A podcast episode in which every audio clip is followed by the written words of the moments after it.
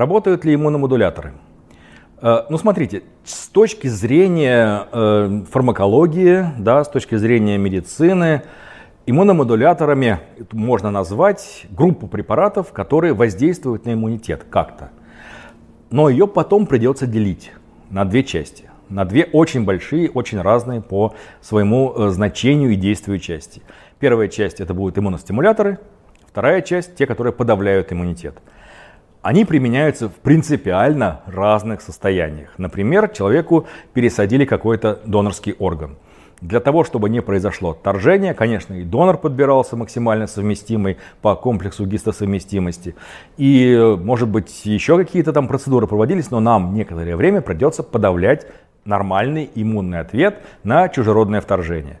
А донорский орган это, в общем-то, клетки чужие.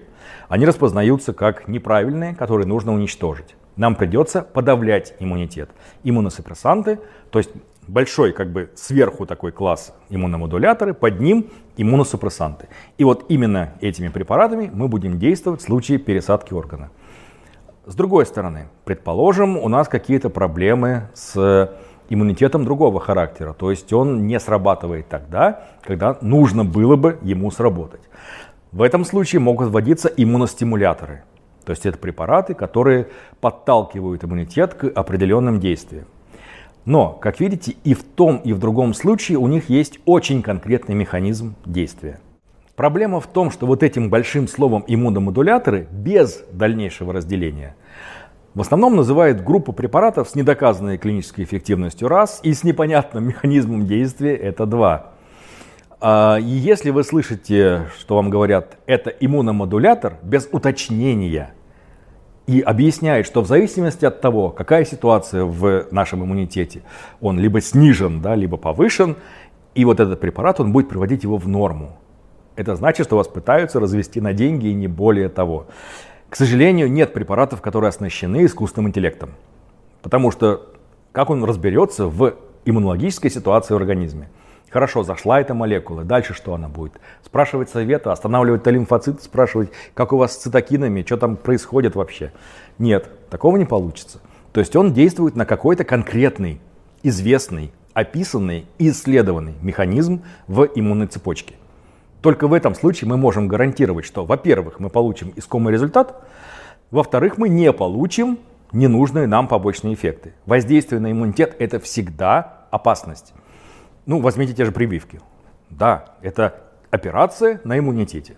И у нее есть свои описанные, предположим, поствакцинационные реакции, есть даже поствакцинационное осложнение. Да, они встречаются редко, один на миллион доз примерно, но они встречаются. Именно потому, что мы даже, мы не то что вмешиваемся в иммунитет, мы просто подаем ему обучающий материал. И даже из-за этого могут возникать некоторые проблемы. А представляете, если мы будем воздействовать, не знаю, там, подстегивать клетки, которые убивают другие наши клетки. А они сорвутся с цепи, да, и уничтожают все остальное. А так происходит. Аутоиммунное заболевание, например. Иммунитет начинает считать здоровые клетки нашего организма врагами и уничтожает их. Таких аутоиммунных заболеваний очень много. И если вы будете применять средства, которые реально работают, да, то есть, и, например, стимулируют иммунитет по-настоящему, при аутоиммунном заболевании вы просто ускорите процесс разрушения. А, в чем еще проблема? А, в том, что нередко бывает так, что под иммуномодуляторами некая научная база находится. Это правда. То есть, например, в исследованиях на клетках показывают, что эта молекула заходит внутрь лимфоцита, и, например, увеличивает там внутри выработку пероксида водорода. И говорят, вот смотрите, действует? Действует. Все, значит будет замечательно, все хорошо. Нет, не так. Потому что у нас много чего есть, что действует на клеточном уровне, да, то есть в исследованиях инвитро и даже иногда инвиво, то есть в некоторых модельных организмах животных.